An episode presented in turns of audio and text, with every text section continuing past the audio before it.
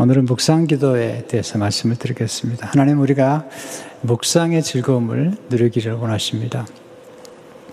묵상 기도는 아주 간단하게 설명하면 말씀 묵상을 통해서 기도하는 것입니다. 예, 묵상의 세계는 하나님의 세계예요. 예수님이 묵상하셨고 또 묵상은 하나님의 아이디어시죠. 성경에 보면 하나님께서 말씀 묵상하라고 또 말씀 묵상하면 예, 형통한다고 말씀하셨어요. 하나님이 우리에게 좋은 걸 주시기를 원하시고 또 좋은 것을 예비하셨죠. 아, 시편 전체는 지혜서라고 얘기하고요. 또 지혜 문에 들어가는 시편이 시편 1편인데 시편 1편 1절은 이렇게 시작하죠. 복 있는 사람은 복 있는 사람은 누구냐는 거죠. 악인들의 꾀를 따르지 아니하며 주인들의 길에 서지 아니하며 오만한 자들의 자리에 앉지 아니하고 네. 이 특징이 뭐냐면 복 있는 사람은 악인, 죄인, 오만한 자들과 함께 하지 아니한다. 길이 다르다는 길이. 특별히 그 악인의 길에 대해서 얘기하면서 악인들의 모습 사편 1편 사절에 보면 악인들은 그렇지 아니하며 오직 바람에 나는 교와 같다. 교와 같도다.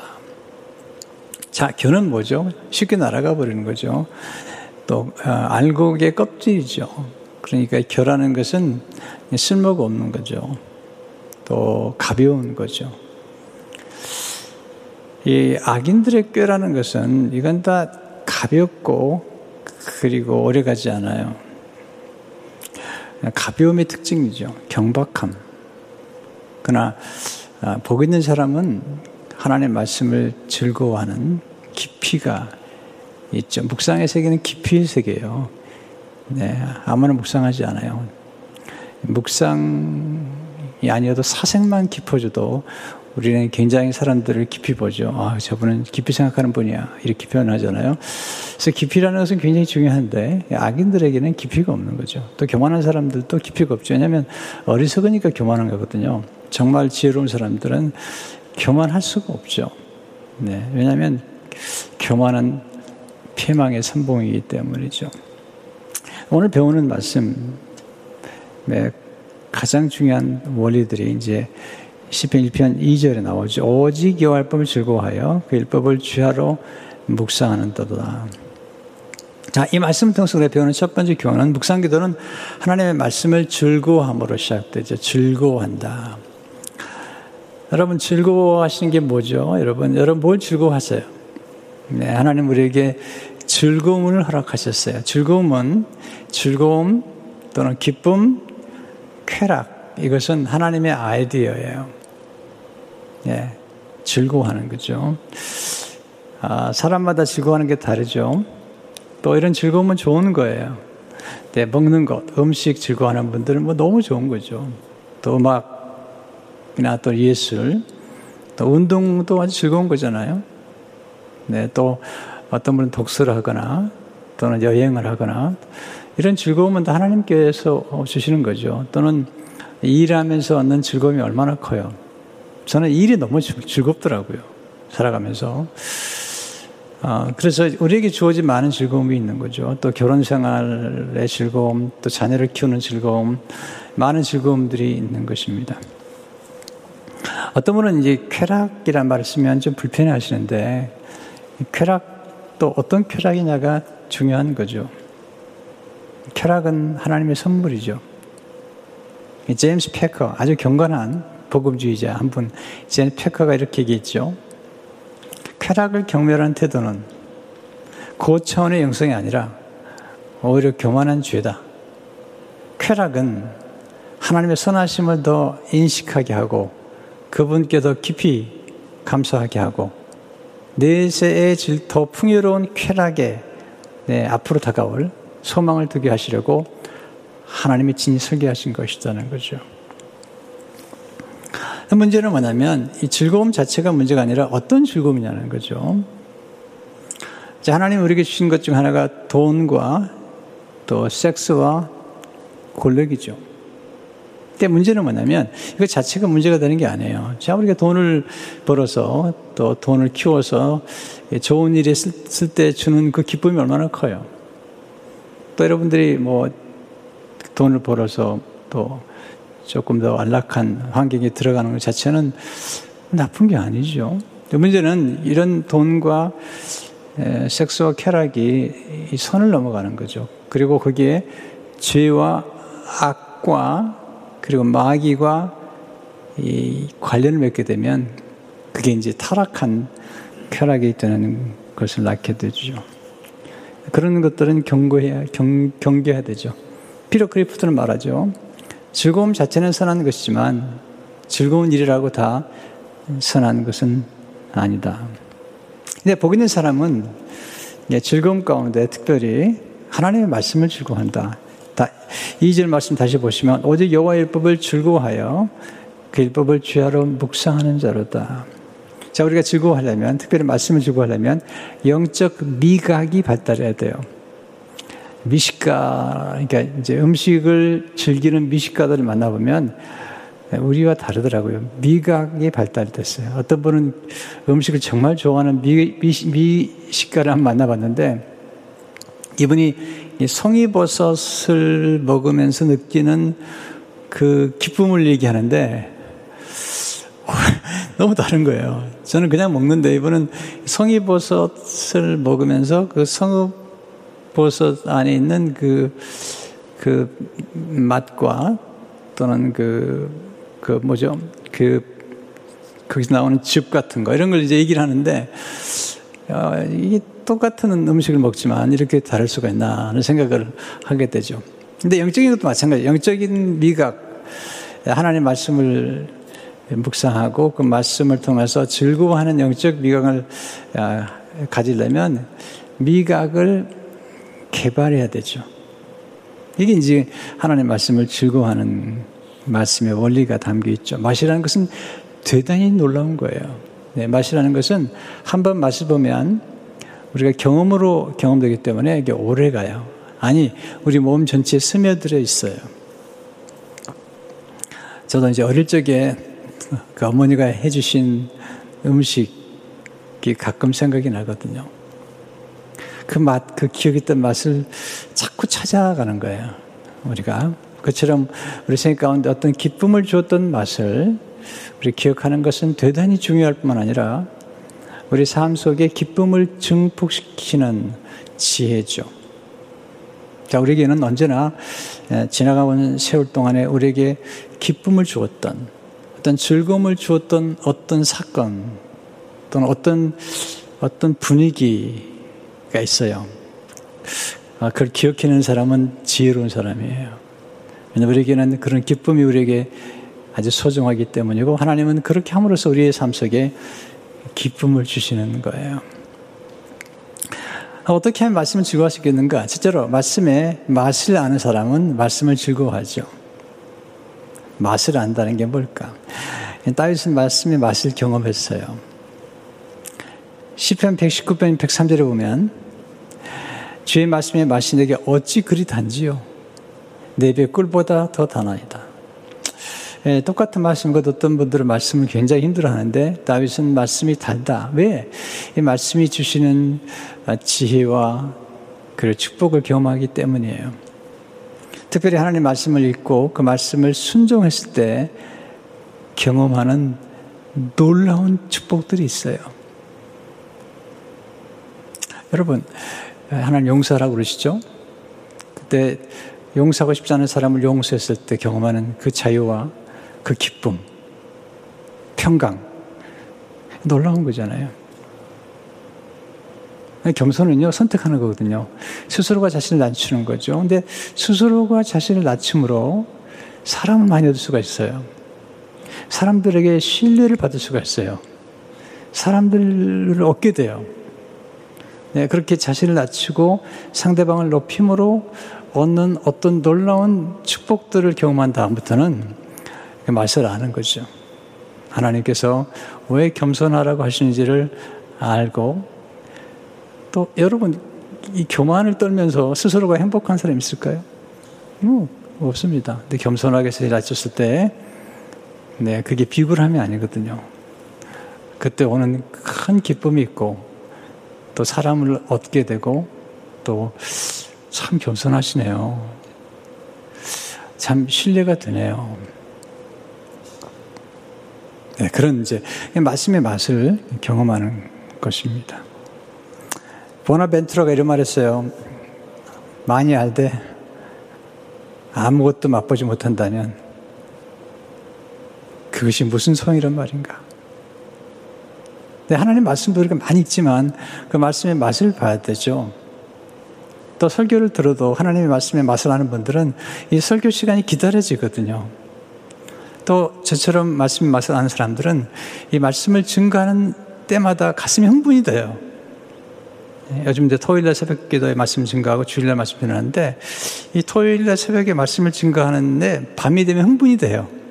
왜냐하면 그 말씀 속에 담긴 그 놀라운 하나님의 지혜와 놀라운 하나님의 그, 그 원리들을 깨닫고 나면 또 그게 제 삶 속에 어떻게 축복이 되는가를 알고 난 다음부터는 저는 강단에 설 때마다 한 번도 흥분 없이 거룩한 기대 없이 써본 적은 없어요. 오늘도 정말 정말 기뻐요. 왜냐하면 이 좋은 것을 나눠드린다는 것은 제게는 큰 기쁨이거든요. 두 번째, 말씀의 지혜를 맛보면 말씀을 즐거워하게 돼요. 복 있는 사람은 지혜로운 사람이죠. 왜냐하면 분별력이 탁월하죠. 지혜는 분별력인데, 그래서 아, 악인의 꾀, 주인의 길, 그 오만한 자의 자리 분별해서 그들과 같이 하지 않는 거죠. 그리고 이 복인 사람은 형통하죠. 왜? 지혜가 형통하게 만들어지기 때문이에요.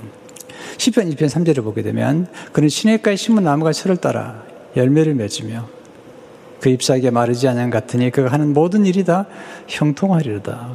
여러분 하나님 말씀이신 지혜 속에는 형통의 원리, 번영의 원리, 풍성한 삶의 원리가 다 담겨 있고 열매를 맺는다는 건 중요하잖아요. 또는 어떤 생산성이 있다는 것, 뭔가 시작했을 때 어떤 결과가 있다는 것은 굉장히 중요한 것이죠. 그게 다 성격이 담아 있어요.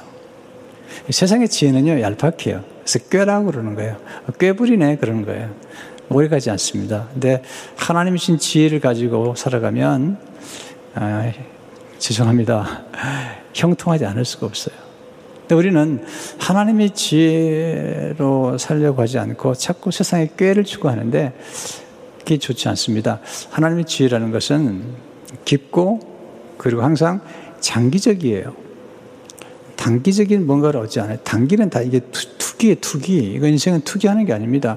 성경에서 가르치는 모든 원리는 다 장기적입니다. 네. 하나의 미랄, 겨자씨, 또 신고 거두는 이런 원리들은 다 장기적인 거죠. 아, 이걸 깨달으면 정말로 올라오는 거죠. 시냇가에 심은 나무. 이게 나무가 열매를 맺는 데는 먼저 씨앗 심기고 나무가 되고 또 나무가 된 다음에 한 3년은 기다려야지 건실한 열매를 맺게 돼요. 또 나무를 잘 가꿔주면 그 좋은 땅에 심겨주면 또 계속해서 이 과실수는 물이 공급이 잘 돼야 되거든요. 이거 다 지혜에 속한 거죠. 아무리 좋은 나무도 척박한 땅에 심기면 그렇게 열매 맺지 않아요.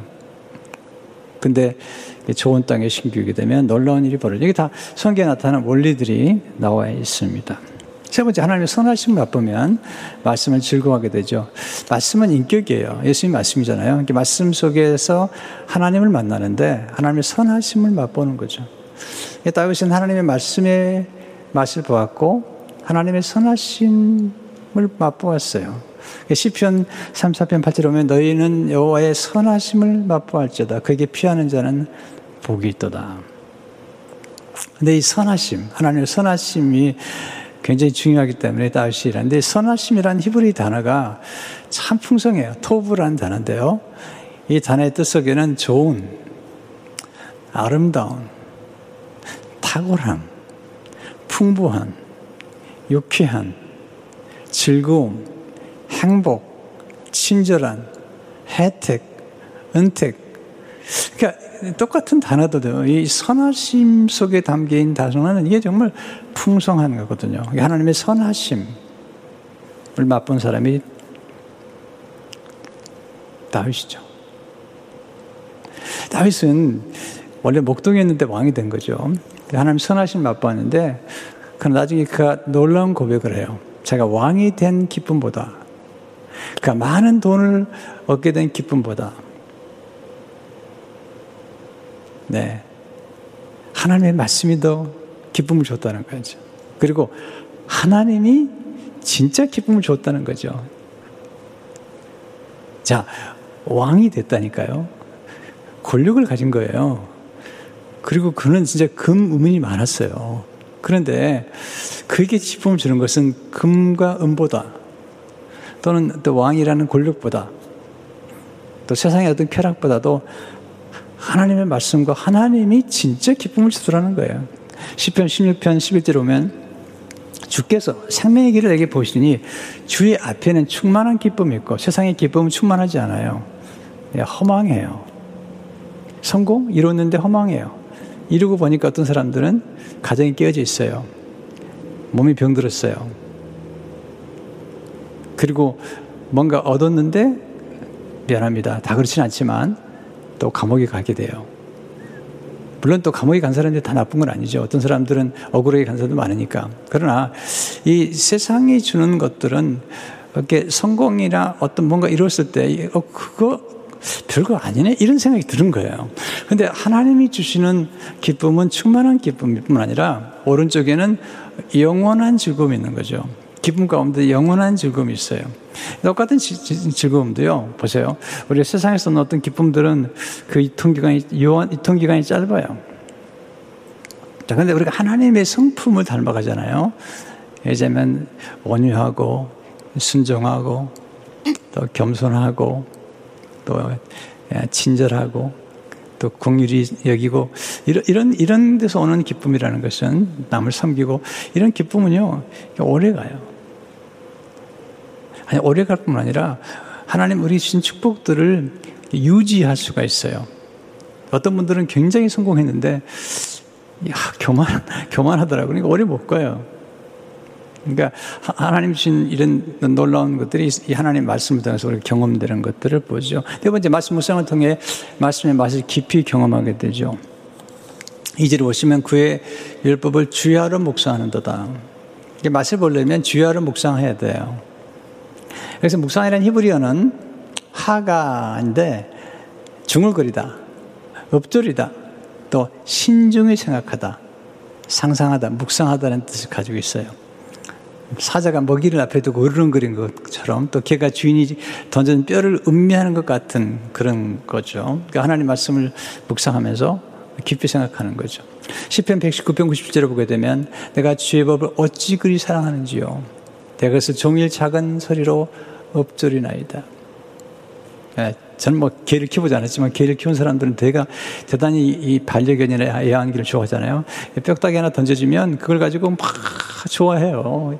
막 가져 놀다가 또는 또 한쪽에다 이렇게 숨겨놓기도 하고 또 다시 맛보고 그런 것처럼 이 하나님의 말씀을 가지고 이렇게 보고 또 맛보고 또 이렇게 또 한쪽에 놔뒀다가 또 먹고 이런, 이런 것처럼 그게 이제 말씀 묵상이라는 거예요. 중요한 것은 이 말씀 묵상을 이렇게 자꾸 깊이 묵상하다 보면 이게 되새김질 하듯이 맛을 경험하게 되죠. 켄 시게다치라는 사람 분이 쓴 책에 보면 이 독서에 대해서 이렇게 얘기하고 있죠. 말씀 묵상에 대해서 읽는 것 중 일부를 매일 기억이란 위에 넣어 소화시켜야 한다. 네, 참 중요한 말씀이죠. 네, 이건 암송하는 거죠. 그리고 때로는 그것을 되새김하기 위해서 수시로 꺼내야 한다. 성경을 읽고 암송하는 게 정말 중요해요. 그리고 묵상하는 게 참 중요한 것입니다. 근데 시편에 보면 다윗이 또 시편 기자들이 이 말씀의 즐거움이 왜 그렇게 도움이 됐냐면 고난을 경험할 때, 고통을 경험하거나 몸이 아플 때, 그때 그, 그 고난을 이길 수 있는 즐거움이 말씀 묵상이라는 거예요. 자, 우리가 고난이나 고통이 있지만 고난과 고통을 뛰어넘을 수 있는 어떤 즐거움이 있잖아요. 그러면 극복할 수 있잖아요. 10편 119편 90이라는 그 주의 법이 나의 즐거움이 되지 아니하였다면 내가 내 고난 중에 멸망하였으리로다. 야, 정말 제 목회길 어려운 길입니다. 네, 지나간 세월을 돌이켜보면은 참 어려운 길을 걸어왔다 생각이 드는 거죠. 또 인생 사는 게 얼마나 힘들어요. 네, 제 아내도 갑자기 아파서 수술을 하고 수술을 받고 그리고 회복하는 과정에서 그 겪었던 고통들. 네. 근데 진짜 하나님께서 이 말씀 묵상을 통해서 그 어려움 중에도 고요함을 주시고 또그 어려움 중에도 천상의 기쁨, 네, 천상의 쾌락, 영어로 블리스란 말이 있어요. 블리스. 네, 그런 기쁨들을 주심으로 극복하고 그 찬송하고 기도하고 그런 중에 어려움들을 이겨냈던 것이죠. 그래서 이 말씀의 모습 보는 게 굉장히 중요하죠. 특별히 말씀을 읽다가 뭔가 깨달아질 때, 아하, 정말 즐거운 거예요. 요즘 뇌과학자들이 연구를 하잖아요. 이렇게 뭔가 아하라고 깨달아질 때 경험하는 그 쾌락, 그때 나오는 호르몬이 다이돌핀인데 이 다이돌핀은 우리 몸을 정말 치유한대요. 그러니까 우리의 마음만 치유하는 게 아니라 우리 몸도 치유한대요. 이 다이돌핀이. 그러니까 하나님 말씀 깊이 묵상하다가 아 그렇구나. 저는 그런 경험을 참 많이 했어요. 그러니까 이치를 경험하거나 돌이 아 이렇게 움직이는구나. 왜냐하면 신고 거두는 원리랄지 또는 황금률 남에게 대접을 받고자 하는 대로 남을 대접하라. 아, 그런 원리들 참 중요하잖아요. 우리가 다른 사람을 이렇게 불러드릴 때도 야, 너 이리 와. 그렇게 하는 거 하고, 네. 아드님, 따님, 이렇게 부르는 거 하고, 이 꼬맹이 와봐, 이렇게. 사람은 불러주는 대로 대접한다는 거예요. 그래서 우리가 사람을 만날 때 그 만나는 대상을 어떻게 불러주느냐에 따라서 그분이 우리에게 보답을 해줘요. 이게 다 성경에 나오는 원리들입니다. 그래서 사람들을 대할 때 함부로 대하지 않을 뿐만 아니라 가능한 최고의 호칭을 붙여드리려고 노력을 하죠. 왜? 그게 중요하니까. 그게 다 성경 원리잖아요. 하나님께서 나를 존귀 여긴 자를 내가 존귀 여기고 나를 경멸한 자를 내가 멸시하리라. 나를 사랑하는 자는 나의 사랑을 받을 것이요. 그러니까 하나님을 경외하고 존귀 여기고 하나님께 영광을 돌리면 하나님이 예뻐할 수밖에 없어요. 하나님을 경외하는 사람에게 예비하신 축복이 너무 많은 거죠. 그럼 말씀 묵상한다는 것은 말씀을 사랑할 뿐 아니라 말씀을 경외하는 것이고 말씀을 주신 하나님을 경외함으로 놀라운 축복을 받는 거죠. 그러니까 성도들은 말씀을 증거하는 주의 정도를 부족하지만 사랑하고 존귀 여기면 또 교회가 복을 받잖아요.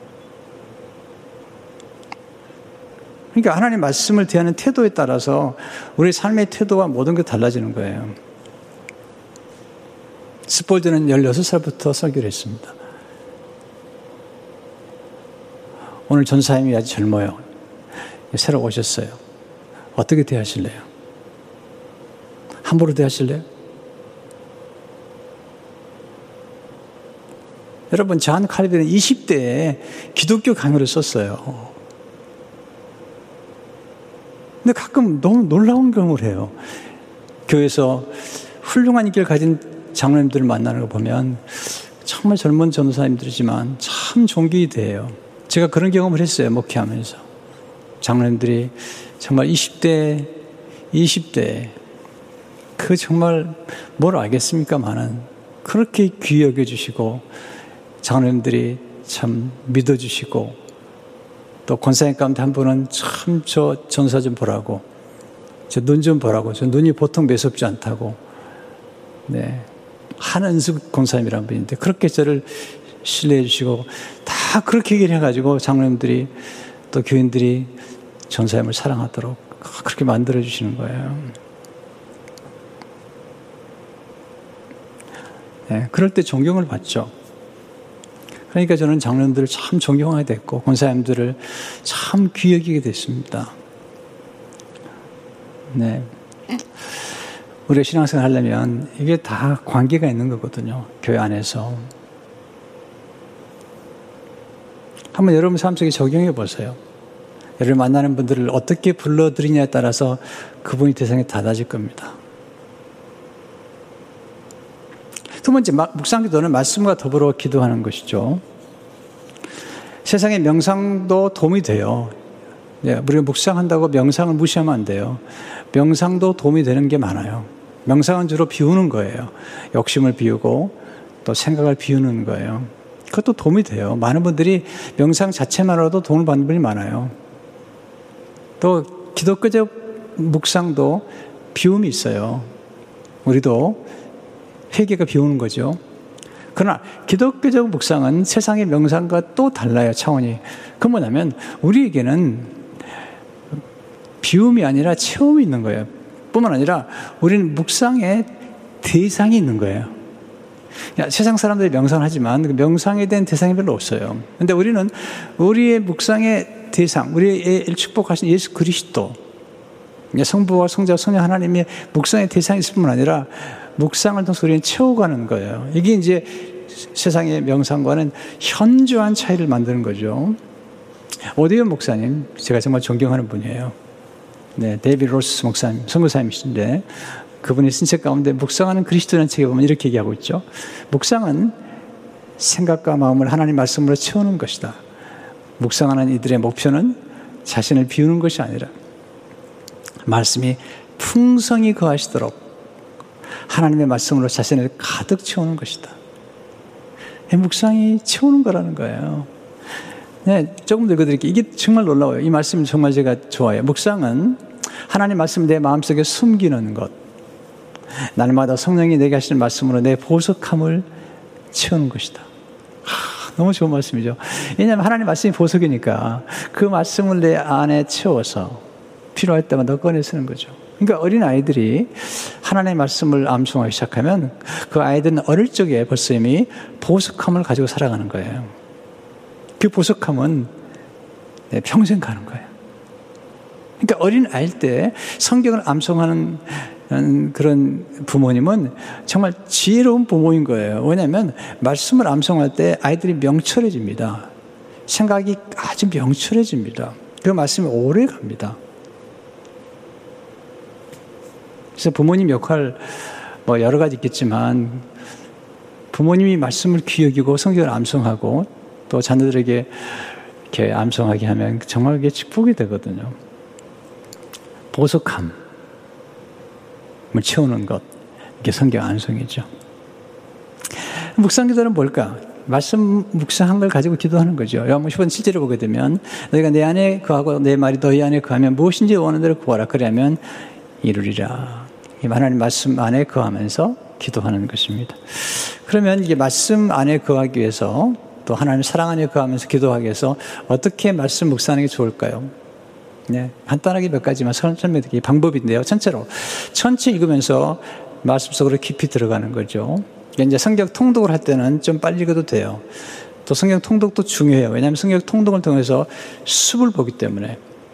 그래서 시편을 공부하거나 또 뭐 창세기를 공부하거나 이렇게 공부할 때 이렇게 전체를 보게 되잖아요. 또 성경 개관 이러니까 굉장히 중요합니다. 왜냐하면 숲을 보아야지 또 나무가 깊이 보이기 때문에 성경 전체의 맥을 잡아주는 공부도 중요한 거죠. 그렇게 공부도 하시면서 동시에 말씀을 천천히 들어가는 거죠. 천천히 읽다 보면은 말씀 속에 빠져 들어가게 돼요. 그리고 말씀 속에 나와 있는 인물들과 내가 동일하다는 경험을 하게 돼요. 이런 경험을 알렉산더 화이트는 이렇게 기록하고 있습니다. 당신은 거룩한 기름을 부음받은 당신의 상상력을 가지고 신약을 다시 펼친다.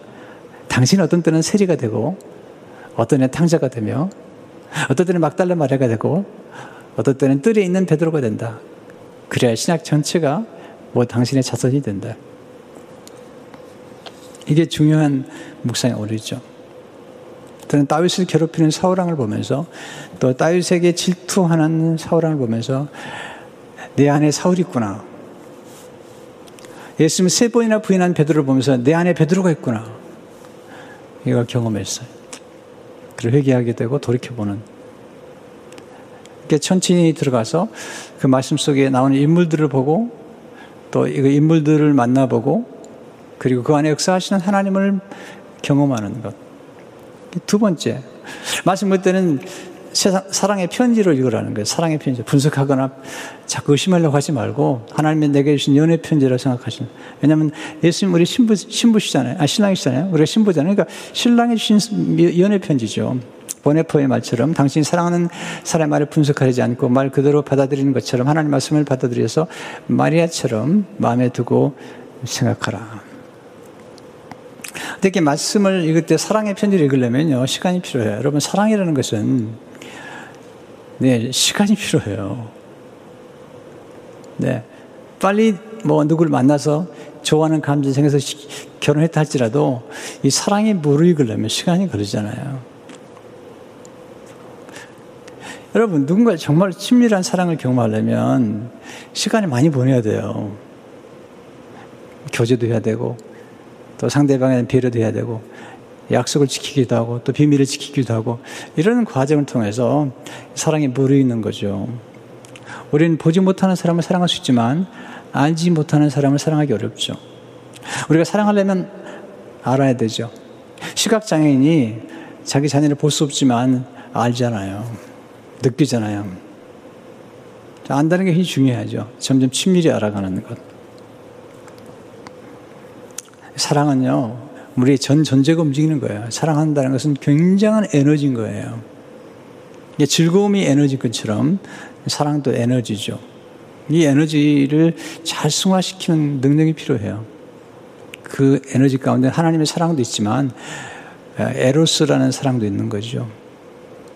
헬라 사람들은 에로스를 굉장히 중요하게 여겼습니다. 이것은 불꽃이기 때문이죠. 불꽃. 생명을 탄생시키고 위대한 작품들을 만드는 영감의 원천이 에로스예요. 그러니까 하나님이 아가페 사랑도 하나님 주셨지만 에로스도 하나님 주신 거예요. 에로스도 하나님 주신 거 필리, 필리아 우정도 하나님 주신 사랑이죠. 스토르게 가족 간의 사랑도 하나님 주신 거잖아요. 이건 에너지죠. 근데 이것, 이런 사랑의 편지를 읽는 것처럼 예, 말씀 읽는 게 필요하죠. 세 번째, 거룩한 상상력을 통해서 말씀 속으로 들어가는 것입니다. 상상이 굉장히 중요하잖아요. 우리가 염려할 때 상상을 잘하죠. 근데 말씀 읽을 때는 상상을 잘 못하는 것 같아요. 저는 말씀 묵상을 통해 상상을 경험했어요. 왜 성경 속으로 들어가서 성경에 들어간 인물들을 만나게 됐어요. 그리고 거기서 그 인물들이 가지고 있는 감정과 느낌을 가지게 되고 분위기를 경험하고. 네. 리차드 파스터는 누가 5장에 나와 있는 예수님과 베드로의 만남. 네. 이렇게 기록하고 있습니다. 바다의 냄새를 맡아라. 해변의 파도 소리를 들어라. 무리를 보라. 머리에 비치는 태양과 뱃속의 굶주림을 느끼라. 공기 속에 소금기를 맛보라. 그의 옷자락을 만져라. 네, 이렇게 성경 읽다 보면요. 성경 너무 재밌는 거예요. 좀 슬픈 것도 있죠. 어제 에레미야 같은 경우는 그 이스라엘 백성들이 붙잡혀서 느부갓네살 앞에서 죽임을 당하고 또, 또 뒤에 보면 여호야긴이 37년 만에 회복이 돼요.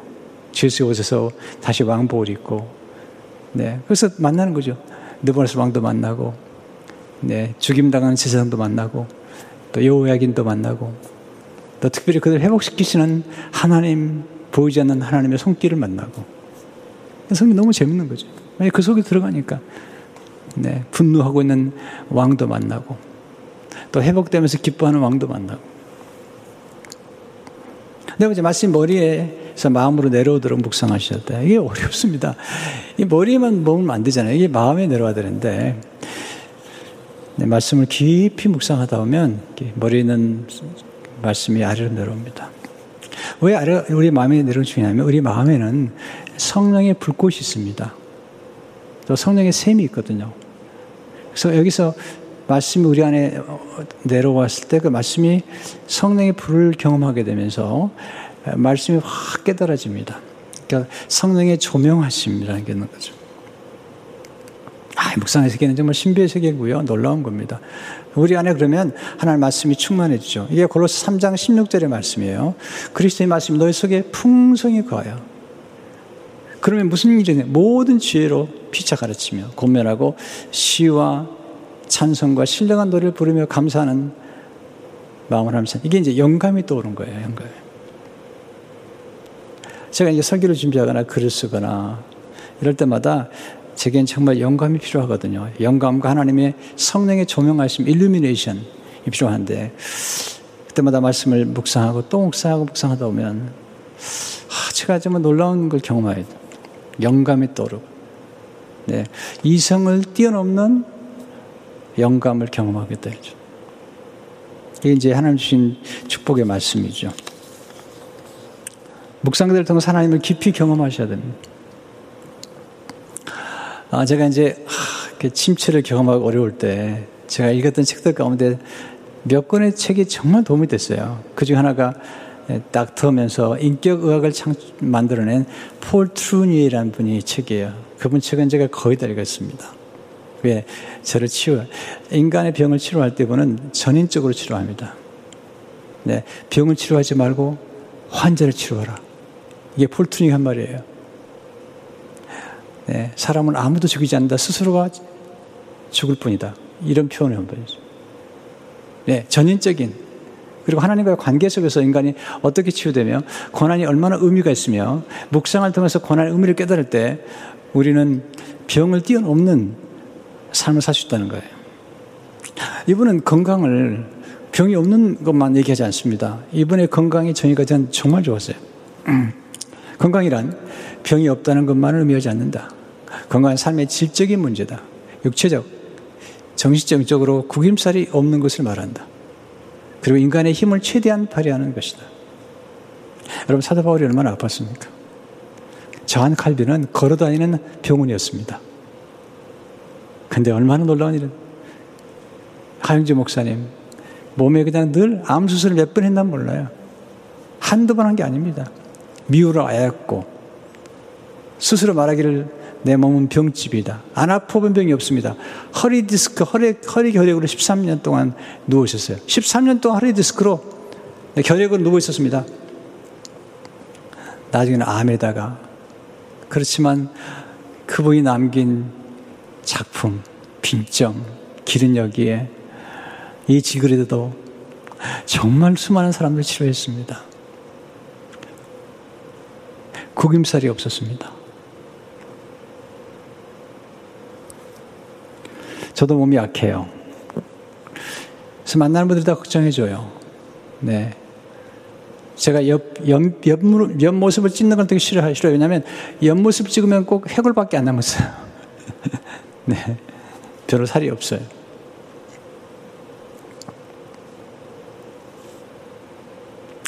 어젯밤에도 이 부정맥 때문에 고생을 했습니다. 어젯밤에 좀 심했어요. 40에서 144를 왔다 갔다 하는데, 야 이거 뭐 정신이 깜빡깜빡 하더라고. 근데 하나님 은혜로 또 이렇게 오늘 설교하잖아요.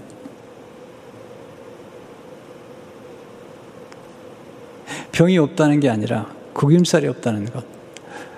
그리고 자신이 가진 힘을 최대한 발휘할 수 있는 것.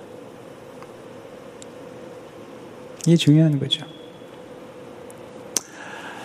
풀트니가 쓴 글에 보면요, 묵상을 자주 얘기해요. 저는 깜짝 놀랐어요. 저는 이 말씀 묵상을 좋아하는 사람이기 때문에 폴트니 얘기를 읽 때마다 묵상을 그렇게 강조하면서, 이야, 어떻게 의사 선생님이 이렇게 묵상을 강조하셨을까? 그는 이렇게 얘기합니다. 기도와 묵상을 통하여 예수 그리스도를 만나는 것만이 진정한 삶의 변화를 가져오는 길이다. 우리는 진정한 내적 변화를 받아야만 한다. 산의 모든 계획의 근원은 예수 그리스도의 개인적인 친교를 관련돼. 이게 묵상이라는 거죠. 묵상이라는 것은 하나님 말씀과 함께 예수님과 깊은 친교를 가지면서 조용한 시간을 갖는 거죠. 그, 그 부부가 다 그렇게 묵상하는 시간을 갖더라고요. 그리고 들은 음성들을 나누고. 묵상을 하려면 침묵이 필요해요. 홀로 있는 시간이 필요해요. 가능하면 시간을 정해놓고 일정한 시간을 갖는 게 필요해요. 때로는 아침에 7분도 좋아요. 네, 내비게이터는 7분을 하죠. 7분 또는 10분 아니 30분. 왜냐하면 아, 침에 묵상한 말씀을 가지고 그 묵상을 하루 종일 가지고 가는 거예요. 하루 종일 묵상하는 거예요. 그 중에 한 말씀 또는 한 단어. 저는 여호와는 나의 목자시니 내게 부족함이 없도다는 그 말씀 한 절을 가지고 며칠씩 묵상을 했어요. 그냥 딱 한 절만 가지고. 또는 요한복음 15장을 가지고 한 1, 2년, 1년, 2년을 묵상했어요. 15장만 가지고 계속 묵상하는 거예요. 또는 한 절, 너희는 여호와의 선하심을 맛보알지어다. 그에게 피하는 자는 복이 있도다. 계속 묵상하는. 근데 주로 이제 아침에 받은 말씀 가운데 한 말씀, 한 절, 말씀을 가지고 하루 종일 묵상하게 되면 그게 기도가 되는 거죠. 저는 이제 말씀 묵상을 통해서 침묵의 세계를 경험했고 또 내면의 고요함 그리고 그렇게 묵상하는 가운데 경험하는 어떤 영감 폴트리니의 말을 한번 읽어드릴게요. 기도와 묵상을 통해 우리는 우리 이성이 알 수 없었던 단순한 삶의 진리를 깨닫게 된다. 또 우리는 영감을 받아 행동하게 된다. 진정한 삶은 묵상과 행동이 교체되는 가운데 성립되기 때문이다. 우리 행동과 묵상은 서로 보완하는 역할을 한다. 묵상한 행동을 가족 행동은 묵상을 통해 열매를 맺는다. 이게 적용하는 거거든요. 그래서 말씀이 서로 움직이는 걸 많이 경험했어요. 네. 그리고 말씀이 제 감정을 극복하는 그리고 영감을 많이 받게 됐어요. 여러분, 사업가도 영감이 필요합니다. 아이디어가 필요합니다. 가는 말할 것도 없고, 또 시를 쓰거나 글을 쓰는 사람들, 이게 굉장히 중요한 거거든요. 그렇기 때문에 이 묵상이나 침묵의 시간을 갖는 것은 절대로 낭비가 아닙니다. 정말 엄청난 문제를, 엄청나게 커질 수 있는 문제를 순식간에 해결할 수 있는 아이디어도 얻었습니다, 저는요. 그래서 저는 그걸 배웠습니다. 문제는 극소화시키고 기회는 극도화시키는. 그래서 저는 문제를 물론 여기지 않잖아요. 교회에서 또 문제, 문제를 여기지 않습니다. 아, 그렇습니까? 네. 왜? 문제를 키우지 않습니다. 네, 어리석은 사람들은 문제를 키웁니다. 자꾸 문제를 얘기하고, 문제를 말하고, 이렇게 문제가 있다고. 그 지혜로운 사람은 문제는 minimize 시키는 거예요. 그 기회를 극대화시킬 뿐 아니라 문제 속에 감추인 기회를 보는 거죠. 자, 보세요. 요즘 발명하는 모든 것들, 스마트폰이나 뭐, 아, 아이패드나 뭐 모든 것은 다 사람들이 직면했던 어떤 문제를 해결해 주기 위한 거죠. 정보에 관한 문제나 지식에 관한 정보, 이런 것들을 해결해 주다가 다 이게 뭐 아름다운 발명이 나온 거잖아요. 자, 보세요. 예수 안 믿는 사람도 그렇게 묵상하고 명상하다가 창의력이 나오는데 예수 무리들이 하나님 주신 선물이잖아요. 묵상하고 기도하고 그런 가운데 사람들의 삶이 풍요로워지는 걸 경험하게 되죠. 해보세요. 네, 꾸준하게.